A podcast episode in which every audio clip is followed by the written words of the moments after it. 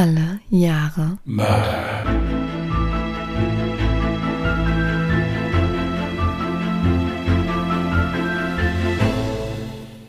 Herzlich willkommen zu Alle Jahre Mörder, der True Crime Podcast mit Christian, hallo. Und Jasmin. Hi. hallo ihr Lieben. Wir sind echt früh dran mit der Aufnahme diese Woche, aber das merkt ihr ja eh nicht. Es gibt's ja, eh- es gibt vor Sonntag gibt's ja eh nix. Ja, also insofern ist das im Prinzip egal. Weißt du, was mir übrigens letzte Woche aufgefallen ist? Was ist dir aufgefallen? Du hattest in der Begrüßung gesagt, weißt du eigentlich, wie schwer es ist, 108 Folgen immer eine andere Begrüßung zu wählen, die ja bei dir eigentlich immer die gleiche ist, aber es war die 109. Folge schon. Ja, die 108 Folgen vorher plus dann die. Ja, aber dann hättest du es anders formulieren müssen. Ja, okay, dann sehe ich nur eine Möglichkeit. Lösch die Folge, wir äh, müssen Ja. das nochmal neu machen. War ja klar, war eine Folge von mir. Bei einer Folge von dir hättest du das jetzt nicht gesagt. Da, nee, da, da mache ich wirklich keinen Unterschied. Ich finde es auch immer spannend, wenn wir Nachrichten bekommen. Also ich gucke ja immer, wenn ich mir einen Fall raussuche, dass der noch nicht so häufig oder nicht von den größeren Podcastern gemacht wurde, damit wir so ein bisschen neuen Schwung in die True Crime Welt reinbringen können. Und ich finde es dann immer so schade, wenn wir eine Nachricht bekommen mit, ja, der und der Podcast hat das schon gemacht, allerdings die Namen verändert. Und das ärgert mich dann immer so, weil ich nämlich extra danach suche, also auf sämtlichen Podcast-Seiten. Das Problem ist allerdings, wenn ich natürlich die bekannten Suchbegriffe wie jetzt Namen, Städte oder Jahreszeiten angebe und darunter nichts finde, weil alle Namen verändert wurden, ist es immer ein bisschen ärgerlich im Nachhinein. Aber mittlerweile habe ich, und ja, da hast du mir jetzt so ein bisschen ins Gewissen geredet, auch eingesehen, ja, mittlerweile kann man auch gar nicht mehr nur Fälle machen, die noch gar nicht behandelt wurden. Und außerdem haben wir auch unseren ganz eigenen Flair, den wir damit reinbringen. Also wir erzählen unsere Fälle ja komplett anders als andere Podcaster. Ja, Ich muss auch dazu sagen, bei mir ist es jetzt selbst auch wirklich so, wenn ich einen Fall habe, den ich interessant finde, dann höre ich mir dazu auch gerne mehrere verschiedene Podcasts mal an, weil je, oder ich, Dokumentationen oder sowas. Ja, weil es ja, jeder bringt ja auch vielleicht noch mal ein bisschen eine andere Meinung rein oder sowas. Also ich finde das jetzt nicht, ich finde das wirklich nicht schlimm. Nicht nur eigene Meinung, mir ist es dann immer wichtig, dass ich auch noch Zusatzinformationen habe, die jetzt in anderen Podcasts nicht erwähnt wurden vielleicht. Ja, also ich finde, das ist keine äh, verbotene, Ar also ver verlorene Arbeit, nicht verboten, verlorene Arbeit. ja. oder sowas. Es kommt halt natürlich darauf an. Es gibt natürlich so Fälle, die wirklich sehr, sehr bekannt sind, die also wirklich schon dutzendfach gemacht worden sind, mit riesigen Dokumentationen und wo Bücher drüber geschrieben wurden. Um die mache ich ja auch immer einen Bogen. Ja, das ist halt, das ist halt wirklich so Fälle, da kann man sich dann überlegen zu sagen, okay, lohnt es sich da jetzt auch noch mal diese viele Arbeit reinzustecken? Oder schaffe ich es da noch einen Mehrwert rauszuholen für den Zuhörer oder für die Zuhörerin? Ähm, aber bei so Fällen, wo jetzt ein oder zwei Podcast-Kollegen das mal gemacht haben, das ist für mich mittlerweile kein Hinderungsgrund mehr, weil du musst ja halt auch einen Fall finden. Und wir sind ja auch ein kleines bisschen eingeschränkt immer. Mit der Jahreszahl. Ja. ja richtig. Mhm. Du hast ja auch teilweise nicht so viel Auswahl. Das ist halt das Problem. Das stimmt. An der Stelle möchte ich auch einfach nochmal Danke sagen für euer Feedback. Also immer, ob das jetzt ähm, positives Feedback ist, ob das vielleicht ähm, ein bisschen Kritik ist oder sowas. Ich freue mich jedes Mal, wenn wir ein bisschen Feedback zu unserem Podcast bekommen und dadurch können wir ja uns ja auch stetig verbessern. Und übrigens an der Stelle, Wer es noch nicht getan hat, kann unseren Podcast super, super gerne bewerten. Bei Spotify beispielsweise geht es innerhalb von einer Sekunde, dass man einfach nur auf fünf Sterne klickt, wenn einem der Podcast gefällt. Und schon hat man es erledigt. Also falls noch nicht geschehen, würden wir uns wahnsinnig über eine Bewertung freuen. Ja, wir warten jetzt einfach fünf Minuten, bis ihr das alles gemacht habt und dann geht's weiter. Nee, ich habe ja gesagt, es dauert nur eine Sekunde. Ja, aber muss man ja trotzdem sich mal da in sich gehen nochmal oder so, vielleicht nochmal die Fälle durchgehen. Wir warten jetzt einfach fünf Minuten und dann geht's weiter. Ja, aber ich bin mir ziemlich sicher, da gibt's noch viel mehr Zuhörer und Zuhörerinnen, die unseren Podcast schon gehört haben und vergessen haben zu bewerten. Deswegen kleiner Reminder, falls ihr uns was Gutes tun möchtet. Gut, ich mache da keinen Vorwurf, ich bin auch immer so ein Kandidat. Ich gucke auch immer YouTube-Videos, finde ich total toll und vergesse den Daumen hoch zu geben, weil ich Richtig. dann so begeistert bin davon. Und erst dann, wenn jemand sagt so, hey, hast du eigentlich schon bewertet? Ich mir, oh mein Gott, stimmt. Gerade heute wieder, ich habe mir ein neues Equipment-Teil gekauft. Was denn? Ich habe mir eine zweite Tastatur geholt, die ich an meinen Laptop anschließe, weil mir die Finger brechen nach einer Zeit beim Schreiben, wenn ich am Laptop bin. Hm. Sie ist noch nicht da, ich bin gespannt. Gut, ich würde sagen, wir haben die Spannung jetzt ganz schön weit hinausgezogen. Wenn du möchtest, kannst du gerne mit deinem Fall beginnen und ich lehne mich zurück und lausche ergriffen. Ja, es kommt immer noch ein bisschen. Ja, mir ist schon wieder entfallen, was für ein Wort du sagst. Deswegen überlege ich dann immer, und ich lausche ergriffen. Ja, gut. Dann lassen wir auch jetzt wieder den nötigen Ernst walten, der zu der Sache gehört. Und dann lege ich mal los. Es ist der Morgen des 29. November 1951. Margret Grüneklee ist wie jeden Tag auf dem Weg zum Postamt der kleinen Gemeinde Eistrup in Niedersachsen. Die 18-jährige Auszubildende einer Marmeladenfabrik ist zu Geschäftsbeginn dafür zuständig, die Tagespost aus dem Postamt zu holen. Das ist für Margret auch gleich immer wie ein kleines Familientreffen, denn in dem kleinen Postamt der Gemeinde Eistrup arbeiten sowohl ihr Vater als auch ihr Bruder. Schon auf dem Weg dorthin stellt sich Margret auf eine längere Wartezeit ein, denn es ist Rentenzahltag und somit Hochbetrieb im ohnehin schon sehr engen kleinen Postamt. Dennoch geht alles schneller als geplant und Margret bekommt vom Postamtsleiter die Post für ihre Firma. Als sie eigentlich schon wieder gehen will, ruft der Postamtsleiter sie noch kurz zurück und übergibt ihr ein röhrenförmiges Paket. Es wäre fast in Vergessenheit geraten, da es sich um ein Schnellpaket handelt, welches erst vor kurzem eingetroffen war. Margret steckt die Post in ihre mitgebrachte Tasche und nimmt das Paket unter ihren Arm. Es sind die letzten Sekunden im Leben der jungen Frau. Denn als sie zwei Schritte vom Postschalter entfernt ist, explodiert das Paket unter ihrem Arm. Margret Grüneklee ist sofort tot. Durch die Wucht der Explosion wird ihr Kopf zertrümmert, ihr Brustkorb und ihr Bauch zerrissen und von ihren Extremitäten findet die Polizei in den Trümmern nicht einmal mehr Teile. Nachdem sich der Rauch etwas gelichtet hat und die Feuerwehr vor Ort ist, wird das ganze Ausmaß der Zerstörung sichtbar. Der gesamte Schalterraum ist verwüstet und neben einer Toten sind acht weitere Menschen teils schwer verletzt. Hierunter auch der Vater und der Bruder von Margret Grüneklee. Aber ihre leichten Verletzungen sind den beiden Männern egal.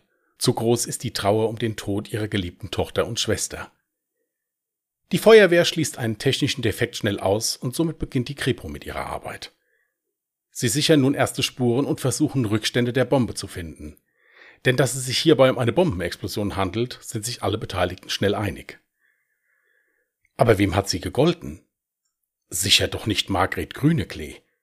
Und wenn sie dem Postamt gegolten hätte, warum ist die Bombe dann nicht schon früher explodiert?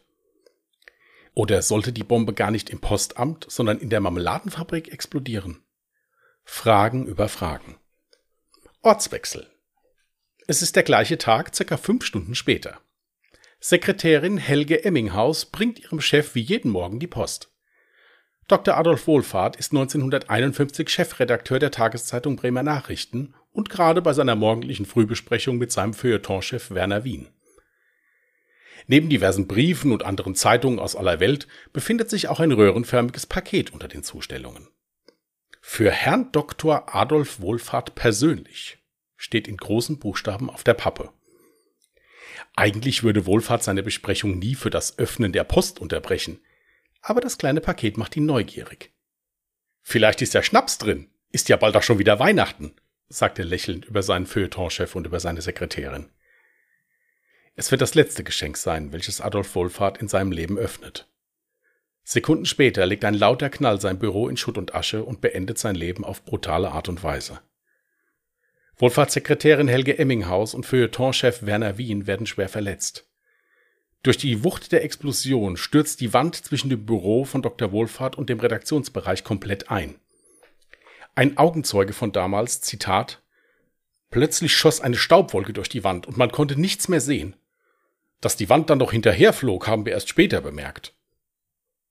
Als sich der Staub ein wenig verzogen hat, betreten die Mitarbeiter vorsichtig das Büro ihres Chefredakteurs. Schnell sehen sie, dass hier jede Hilfe zu spät kommt. Die Leiche von Adolf Wohlfahrt liegt hinter seinem Schreibtisch.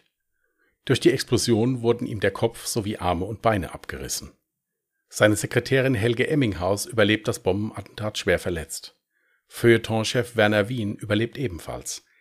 Allerdings ist er nach der Explosion für den Rest seines Lebens so gut wie taub und verliert seinen Geschmacks- und Geruchssinn.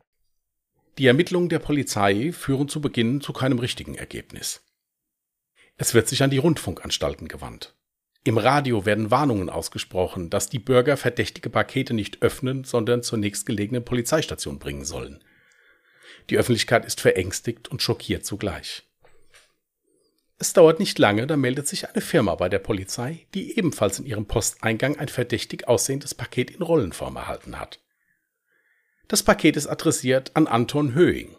Persönlich. Der erfolgreiche Geschäftsmann und Chef einer Kraftfutterfirma sitzt gerade mit seinen Geschäftspartnern bei einer Besprechung, als die alltägliche Eingangspost zu ihm in sein Büro gebracht wird.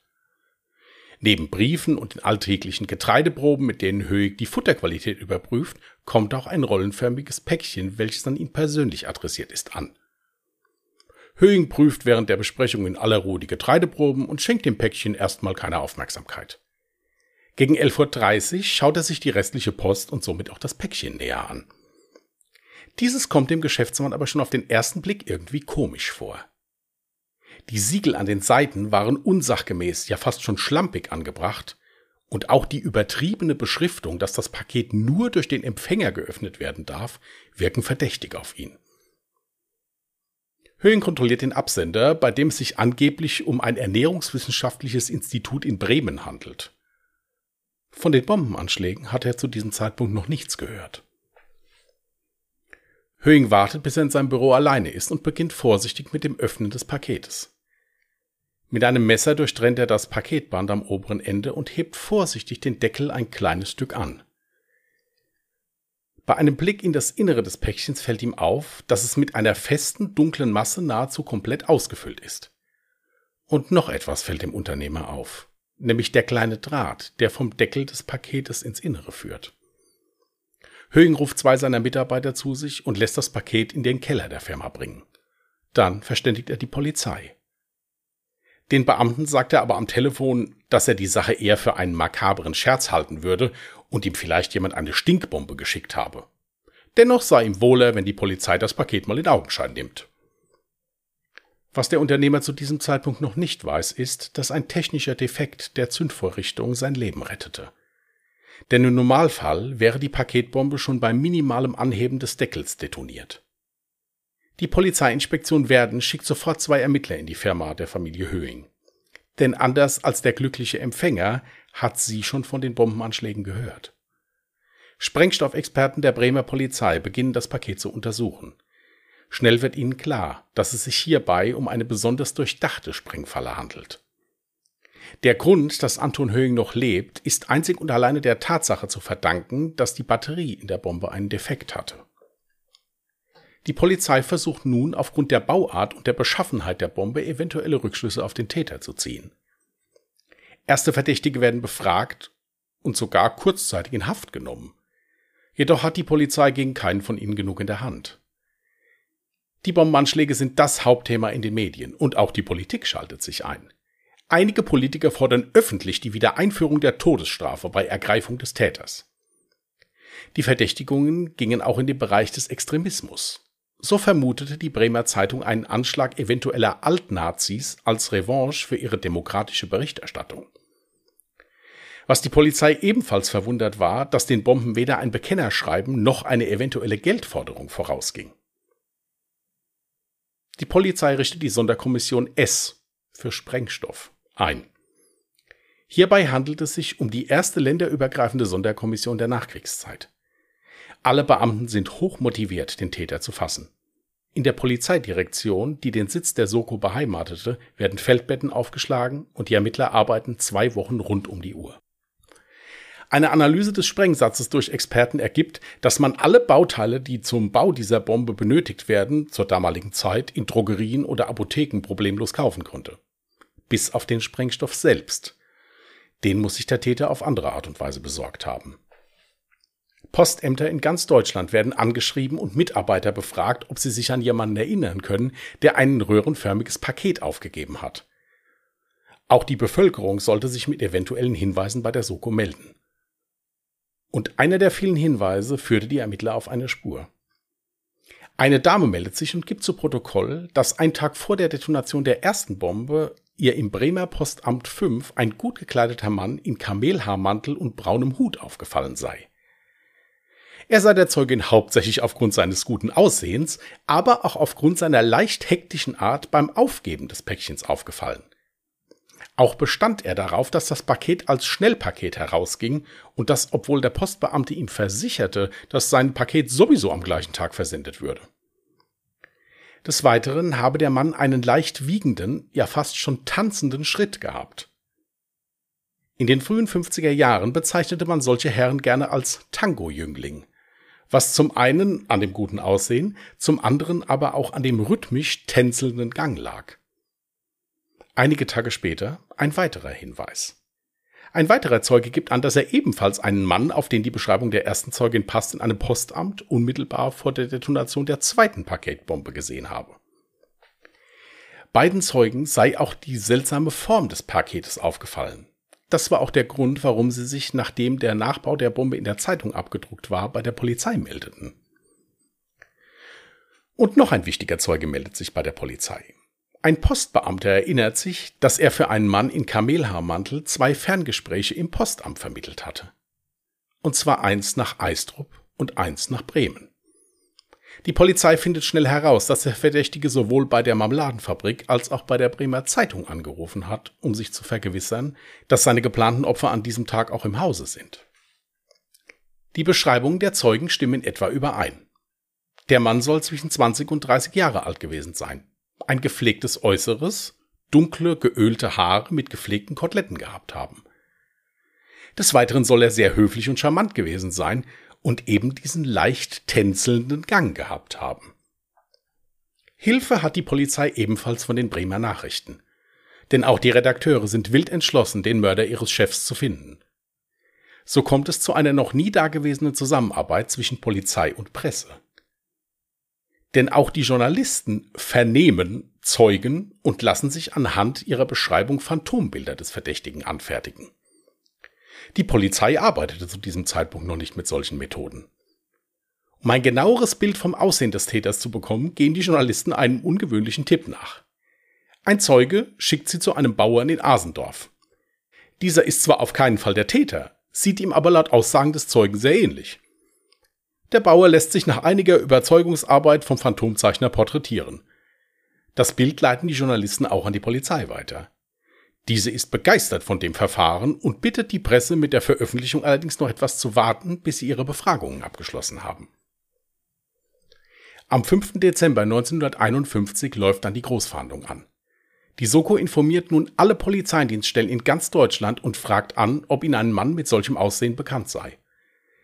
Ebenfalls wird das Phantombild an Grenzen und ins europäische Ausland weitergeleitet. Eine solch groß angelegte Suchaktion hat es bis zur damaligen Zeit in Deutschland noch nicht gegeben. Auch eine Belohnung von 10.000 Mark wird ausgesetzt. In den folgenden Tagen gehen hunderte von Hinweise bei den verschiedenen Polizeidienststellen ein. Man merkt schnell, das ganze Land sucht einen feigen Mörder. Um eine eventuelle Flucht des Verdächtigen zu verhindern, schließt die Bundesrepublik Deutschland ihre Grenzen. Auch die europäischen Nachbarn helfen mit so werden in der Schweiz zwei Verdächtige festgenommen, die dem Gesuchten ähnlich sehen. Es war jedoch falscher Alarm. Aber einen anderen Hinweis bekommt die Soko S. Der Chefredakteur einer kleinen Zeitung in Nienburg ist sich sicher, auf dem Phantombild einen Mann zu erkennen, der sich bei ihm vor kurzem um eine Anstellung beworben hatte. Schnell sucht er die Bewerbungsunterlagen für die Beamten heraus. Der Bombenattentäter hat jetzt einen Namen. Er heißt Erich von Hallatsch. Die Beschreibung und auch alle anderen bekannten Fakten passen wie angegossen auf den jungen Mann, der für sein überaus starkes Geltungsbedürfnis stadtbekannt ist. Erich Cedric von Hallatsch wurde am 29. November 1929 in Düsseldorf als Sohn von Elisabeth Wenklewitz, geborene von Hallatsch, und dem Zahnarzt Kurt Wenklewitz geboren. Das Paar lebte zum Zeitpunkt seiner Geburt in einer heimlichen Ehe und so erkannte Erichs Vater auch die Vaterschaft nicht an. Seine Mutter war mit seiner Erziehung überfordert und gab ihn zu Pflegeeltern nach Drankenburg. Zu den gleichen Pflegeeltern hatte sie auch schon einige Jahre vorher Erichs Schwester gegeben.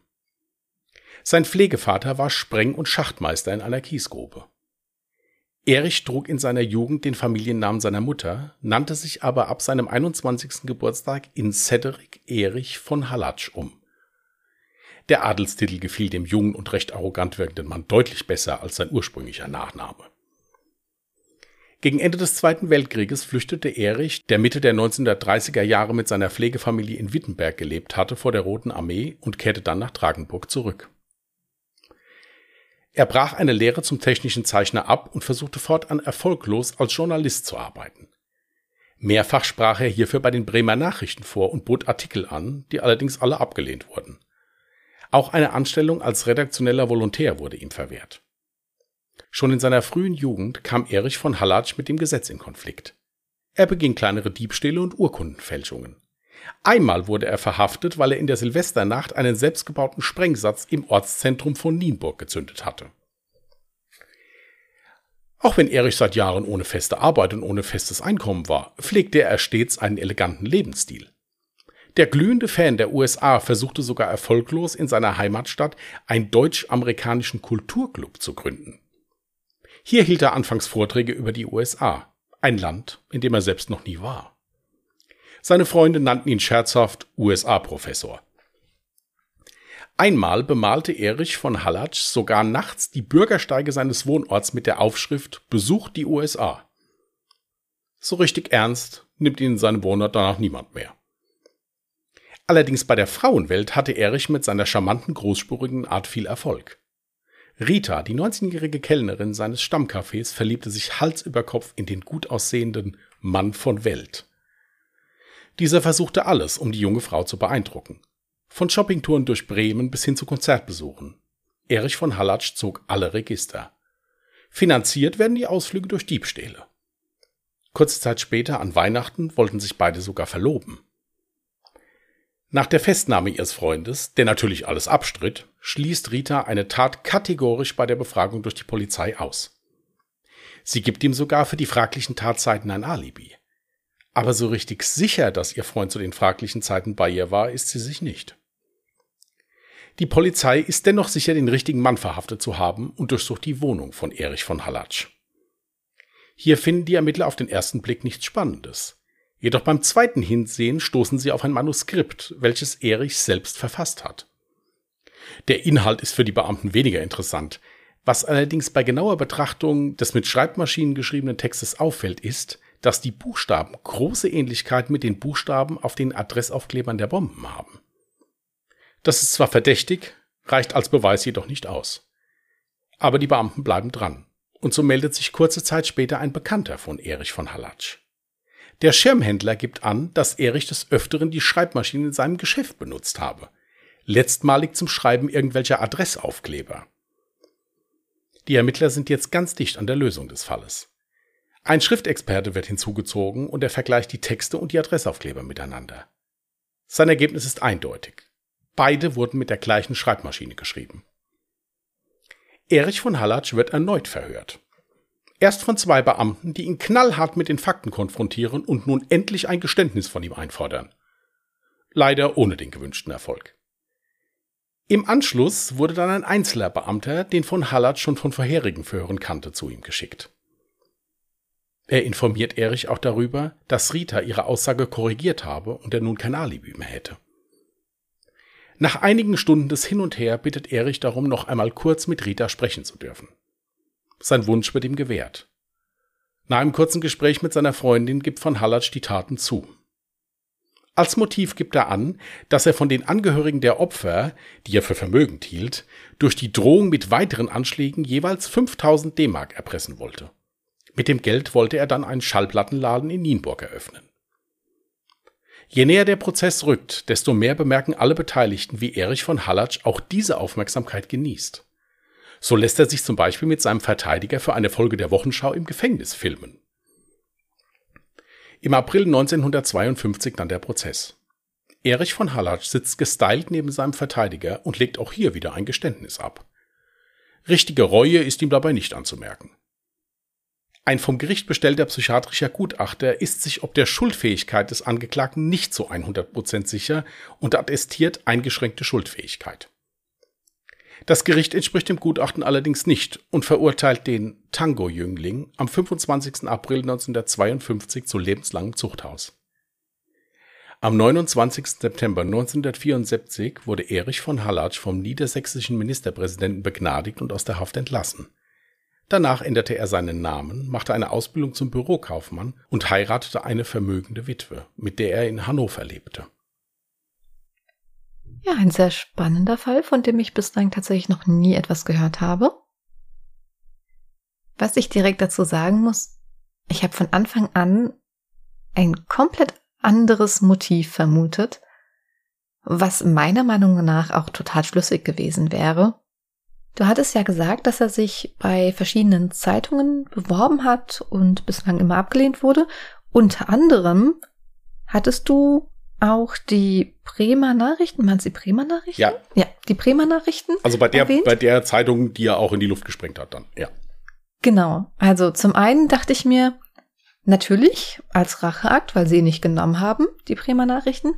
Aber zum anderen, und das ist viel interessanter, dachte ich, er nutzt diese Taten, um dann einen Bericht darüber zu schreiben als Journalist mit natürlich den besten Details, versucht diese einzureichen und auf diesem Weg dann halt doch noch erfolgreich als Journalist arbeiten zu können.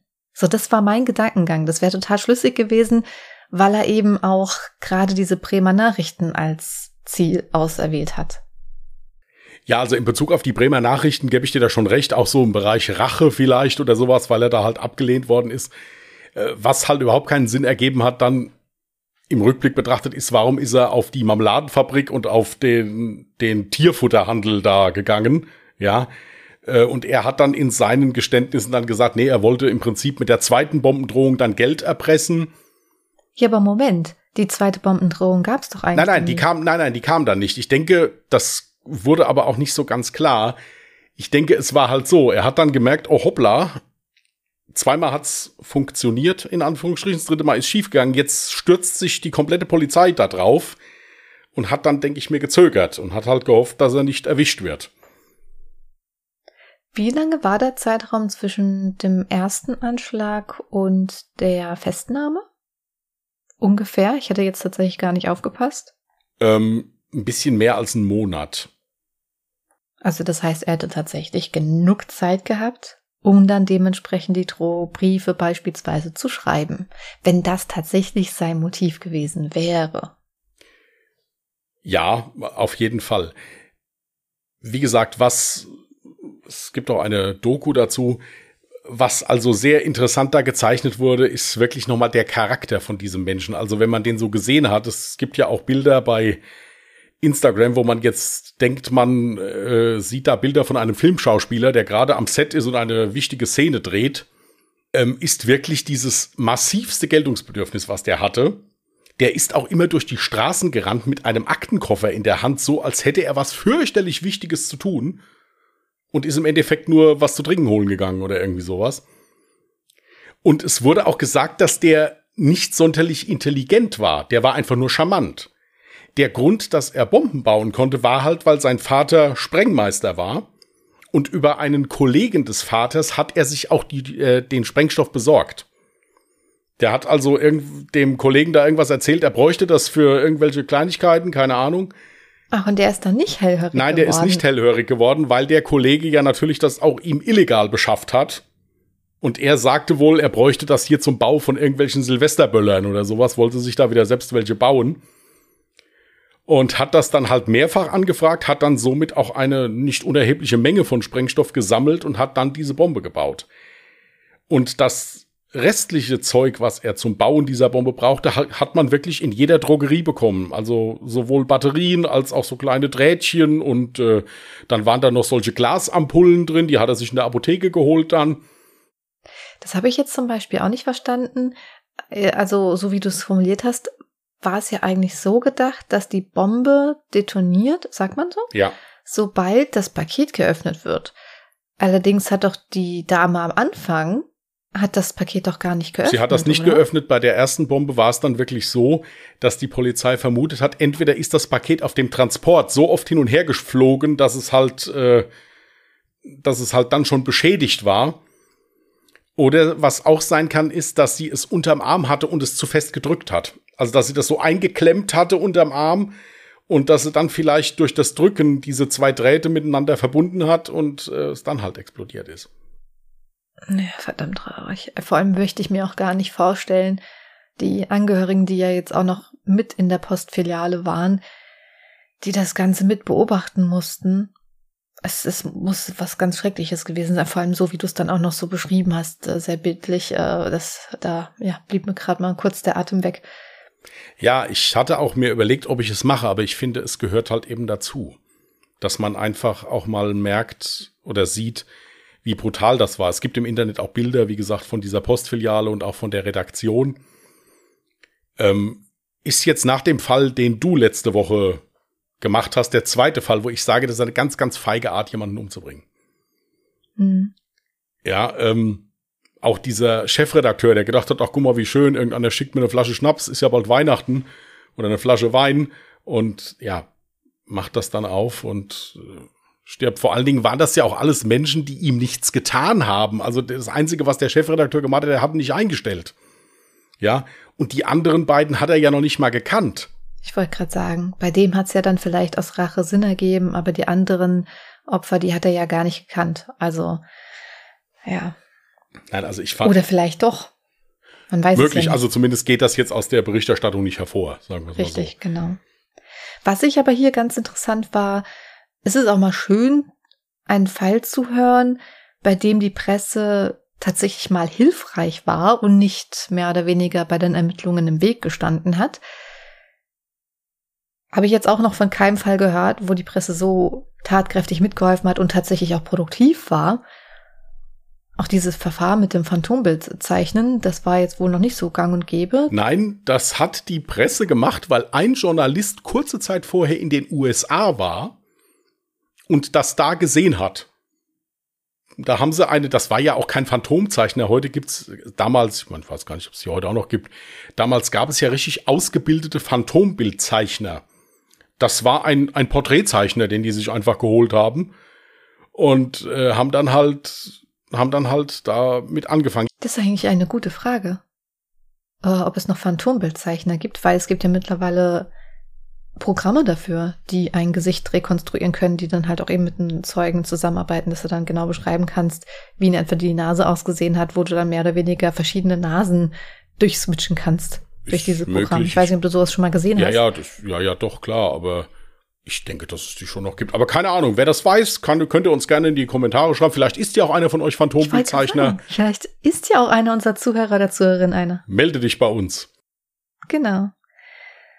Ja, aber was ich auch cool fand, war übrigens, oder cool, nicht cool, sondern was ich komisch fand, war, dass dieser Bauer, den sie dann beschrieben haben, dass sie gemeint haben, ja, der sieht dem so ähnlich, den müssen wir jetzt zeichnen, dann haben wir nämlich ungefähr unser Täter. Warum konnte der Bauer so schnell als Täter ausgeschlossen werden? Nein, also es, es war, es war im Prinzip so, das war auch was, was mir während so einer Dokumentation noch ein kleines Grinsen aufs Gesicht gebracht hat. Die haben also, wie gesagt, einen Zeugen befragt und der hat versucht, diesen Mann zu beschreiben. Und der hat sich gequält wie verrückt, um denen das zu erklären. Und auf einmal hat er gesagt, jetzt fahrt mal mit mir auf den Bauernhof da. Der Bauer sieht fast ganz genauso aus wie der. Und dann sind sie halt dahin gefahren und konnten aber ausschließen, dieser Bauer hatte Alibi, der, der war überhaupt nicht in der Nähe davon oder sowas. Und dann haben sie den halt gefragt, dürfen wir sie bitte malen? Und der Bauer wollte das dann natürlich erst nicht, weil er gesagt hat, hier geht's um Mord und ich werde jetzt hier gemalt und in allen Zeitungen ab abgedruckt. Und dann haben sie ihm aber halt erklärt, dass es ihnen ja nur um den Stil in etwa ging. Und dann haben sie den Bauer auch wirklich so, also haben den echten Hut aufgezogen, ja, dass das auch wirklich passt. Und äh, dann war es halt so, dass sie erst den Bauer gezeichnet haben und dann ist halt, sind die Zeugen nochmal befragt worden und haben gesagt, nee, das Kinn ist ein bisschen anders gewesen, die Nase ist ein bisschen anders gewesen. Und dann haben sie das halt angeglichen. Wie gesagt, es ist ein Bild von der Phantomzeichnung, haben wir auch bei Instagram verlinkt, könnt ihr euch gerne angucken. Genau, ich habe die zwei Bilder jetzt gerade direkt vor mir. Und was ich hier interessant finde, also all diejenigen, die sich die Bilder auch gerne anschauen möchten, die können gerne auf Instagram kommen oder auf Twitter. Auf Instagram findet ihr uns unter Mörder mit OE geschrieben oder auf Twitter unter Morde. Da posten wir die Bilder natürlich mit Veröffentlichung des Podcasts. Und wenn ich jetzt dieses Phantombild zu dem Seitenprofil des Täters direkt vergleiche, muss ich sagen, perfekt getroffen. Das Einzige, wo ich einen Unterschied merke, ist ähm, beim Kinn, weil bei der Phantomzeichnung das Kinn ein bisschen ja spitzer gezeichnet wurde. Aber sonst ist es halt wirklich eins zu eins. Super getroffen, muss ich wirklich mal sagen. Und dann hast du ja noch gesagt, äh, über die Art und Weise, wie er sich verhalten hat. Du hast ja noch ein Bild reingepackt. Ich glaube, das ist sogar fast mein ähm, Favoritenfoto dann zu dem Fall äh, mit dieser Zigarette in der Hand. Das sieht so inszenierend aus, wie aus einem Film. Ja, genau, das ist auch ein Bild, was aufgenommen wurde, während er diese, für diesen Bericht der Wochenschau äh, im Gefängnis dann showmäßig mit seinem Verteidiger seine Verteidigung besprochen hat. Ach so. Ja, aber es sieht wirklich aus wie aus einem gedrehten das Film. Sieht aus wie aus so einem Humphrey Bogart-Film. Ja, deswegen habe genau, ich dieses richtig. Bild auch genommen, weil ich gedacht habe, das charakterisiert diese narzisstische Störung, die dieser Mann hat, auf jeden Fall.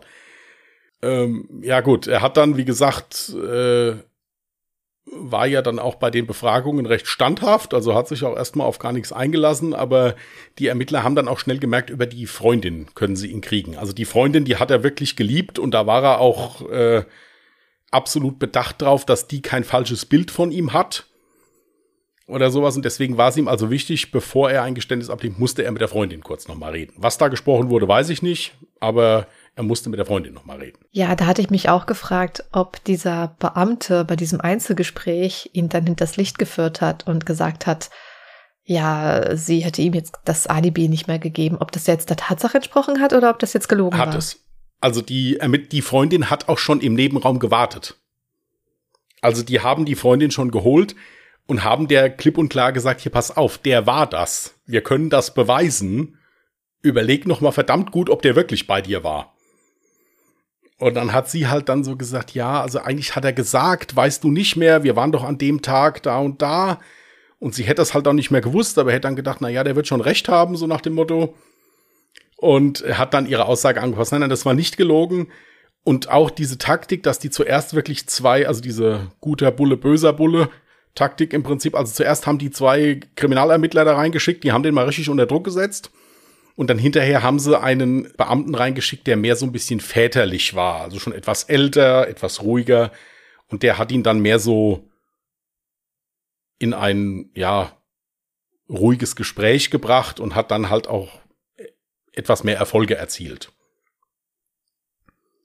Ja, und vor Gericht hat er dann noch mal so sinngemäß gesagt, ja, also es täte ihm hauptsächlich leid um die anderen Leute, die verletzt worden wären.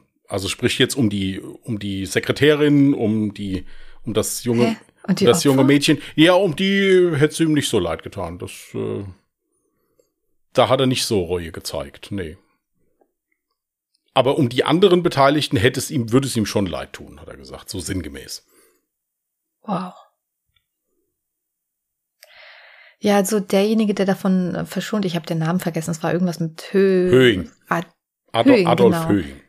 Genau, dieser Adolf Höhing, der davon ja verschont blieb, der, der muss ja an dem Tag, also seitdem wahrscheinlich so einen zweiten Geburtstag feiern, oder? Der hatte ein Schreiben dann aufgesetzt an Freunde und Kollegen und Geschäftspartner, in dem er sich bedankt hat für die Glückwünsche, dass er das überlebt hat hat aber auch da reingeschrieben, dass ihn seine Neugier ja fast das Leben gekostet hätte. Er hätte ja sofort sagen können, hier stimmt irgendwas nicht, das mache ich so nicht auf oder sowas. Er war aber trotzdem neugierig und wollte gucken. Er war vorsichtig, aber er hat schon gesagt, das wäre schon mehr Glück als Verstand gewesen, dass das so geklappt hätte. Ja, jetzt mal eine private Frage. Wärst du nicht auch mega neugierig? Oder kam es schon mal vor, dass du ein Paket bekommen hast und nicht wusstest, dass dir überhaupt jemand ein Paket schickt und du hast es dann einfach geöffnet? Oder wie würdest du dich in dem Fall verhalten? Ich meine, gerade jetzt als, als Privatperson eher unwahrscheinlich, aber als Person des öffentlichen Lebens ist es ja schon wahrscheinlicher, dass du dann vielleicht irgendwie ein Paket bekommst und dir denkst, okay, vielleicht irgendein Probepaket von irgendeiner Firma oder von einem Zuschauer vielleicht oder Zuhörer, Zuhörerinnenpaket. Ist es schon mal passiert? Also es sind tatsächlich schon mal Pakete hier angekommen, wo ich erstmal hingegangen bin dann und habe erstmal den Absender gegoogelt. Hab mal guckt, wer das überhaupt ist. Und dann ist es mir meistens wieder eingefallen, was es war. Oder mhm. sowas. Aber falls du jetzt wissen möchtest, ob ich das Paket aufgemacht hätte, ich hätte es auch aufgemacht. Ich meine, es ist an, ja, ja gut, es, es war, du musst ja mal bedenken, es war jetzt, das ist eine Firma gewesen. Bei dem Chefredakteur war es halt in die Redaktion, es war Geschäftspost. Es war ja noch nicht mal zu ihnen nach Hause geschickt worden, es ist ja auf die Arbeit geschickt worden. Ja, stimmt eigentlich, ja. Und natürlich mhm. hätte ich das aufgemacht. Klar, vielleicht hätte ich mich gewundert, dass es ein bisschen komisch aussieht und hätte mich vielleicht noch mal erkundigt, wer es ist. Ja, oder wo, von wem es ist oder sowas. Aber also ich, natürlich, das wäre mir genauso passiert. An der Stelle, bitte schickt uns keine Bomben. Nein, schickt uns keine Pakete, schickt uns gleich Geld. Äh, also das ist, das ist einfacher, ja, können wir zuordnen. Nein, Spaß. Wow. Spaß, Spaß ähm, ja. Nee, also ich muss auch dazu sagen, ich, ich kann mich jetzt auch nicht an ein Paket erinnern, was mich erreicht hat, von dem ich nichts wusste. Also entweder kannte ich immer den Absender und habe es dann halt geöffnet. Klar, kann es immer mal sein, dass wenn du jetzt eigentlich der Meinung bist, du kennst den Absender, du öffnest es und passiert trotzdem irgendwas. Aber wenn es jetzt irgendwie auch erstmal ein Firmennamen war, den, der mir nicht bekannt war, dann habe ich kurz gegoogelt und dachte ich mir, ach, die Firma, ja klar, okay, mit der habe ich ja kurz geschrieben oder sowas. Ja, ist mir auch schon mal in den Sinn gekommen. Oder gerade was so Zuschauerpakete angeht, da hatte ich, gerade wenn es so ich bin übervorsichtig. Ich bin bei sowas, ich bin Beispiel, bei sowas auch vorsichtig. Ich äh, gucke, ja. gucke da auch erstmal, von wem das ist, auch bei Briefen oder sowas. Ich auch und ich muss auch dazu sagen, ähm, mir wurde schon häufig irgendwie Lebensmittel, also Pralinen, Toffifee, was auch immer, sowas in der Richtung, wurde mir teilweise angeboten von wildfremden Menschen dann halt auf Messen oder sowas. Und da bin ich halt, oder auch gerne mal eine Dampfe. Und da bin ich halt immer super vorsichtig und lehne sowas halt erstmal grundsätzlich ab. Auch wenn ich mich dann halt ganz schlecht fühle, weil die Person, die mir dann gegenübersteht, sich denkt so, hä, warum lehnt die das jetzt ab? Was denkt die denn von mir? Aber ja, um auf der sicheren Seite zu bleiben, mache ich zumindest das. Ja gut, wenn dass man ich aufpasse, dass ich jetzt nichts esse ja. von einer fremden Person. Ja gut, wenn man sowas ja generell ablehnt, dann ist es ja auch so, dass man alle gleich behandelt. Dann ist es ja nicht, äh, ist es ja dann nichts Persönliches in dem Sinne. Ja. Richtig, das ist dann auch meine Begründung und dann versteht es auch jeder, wenn sagt, ah, okay, ja gut, das kann ich schon irgendwie nachvollziehen, dass man da versucht, vorsichtig zu sein, ja. Gut. Deswegen auch ihr lieben Zuhörer und Zuhörerinnen da draußen, immer ein bisschen kritisch bleiben, ein bisschen, bisschen gesunden Misstrauen haben und gesundes Misstrauen ist richtig, ne? Ja. um, ähm, und ja, vorsichtig sein. Immer schön vorsichtig durchs Leben gehen. Soll ich jetzt mal ganz vorsichtig mir ein neues Jahr auswählen oder hättest du noch ja, weitere Fragen und Anmerkungen oder so irgendwie? Nee, nee, Nicht? nee, nee. 1984. Das hatten wir beide jeweils schon einmal, aber traust du dir noch mal zu, oder? Ja, ich guck mal. Du musst ja, bist gezwungen quasi. Ich wollte gerade sagen, ich habe ja groß keine Wahl, ja. Ja. Ich komme nie mehr über die 90er hinaus. Es ist vorbei.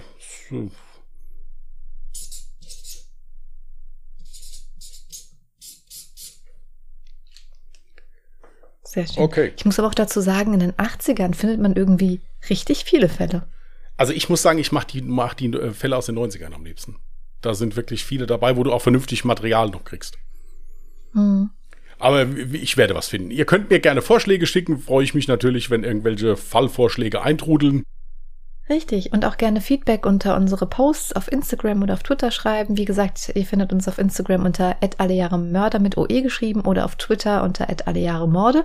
Und ihr könnt auch gerne eine E-Mail schreiben an Contact at allejahremörder.de, Mörder mit OE geschrieben. Auch da bekommt ihr Antwort, auch wenn sie teilweise etwas verspätet ist, weil mir einige E-Mails durch die Lappen gegangen sind.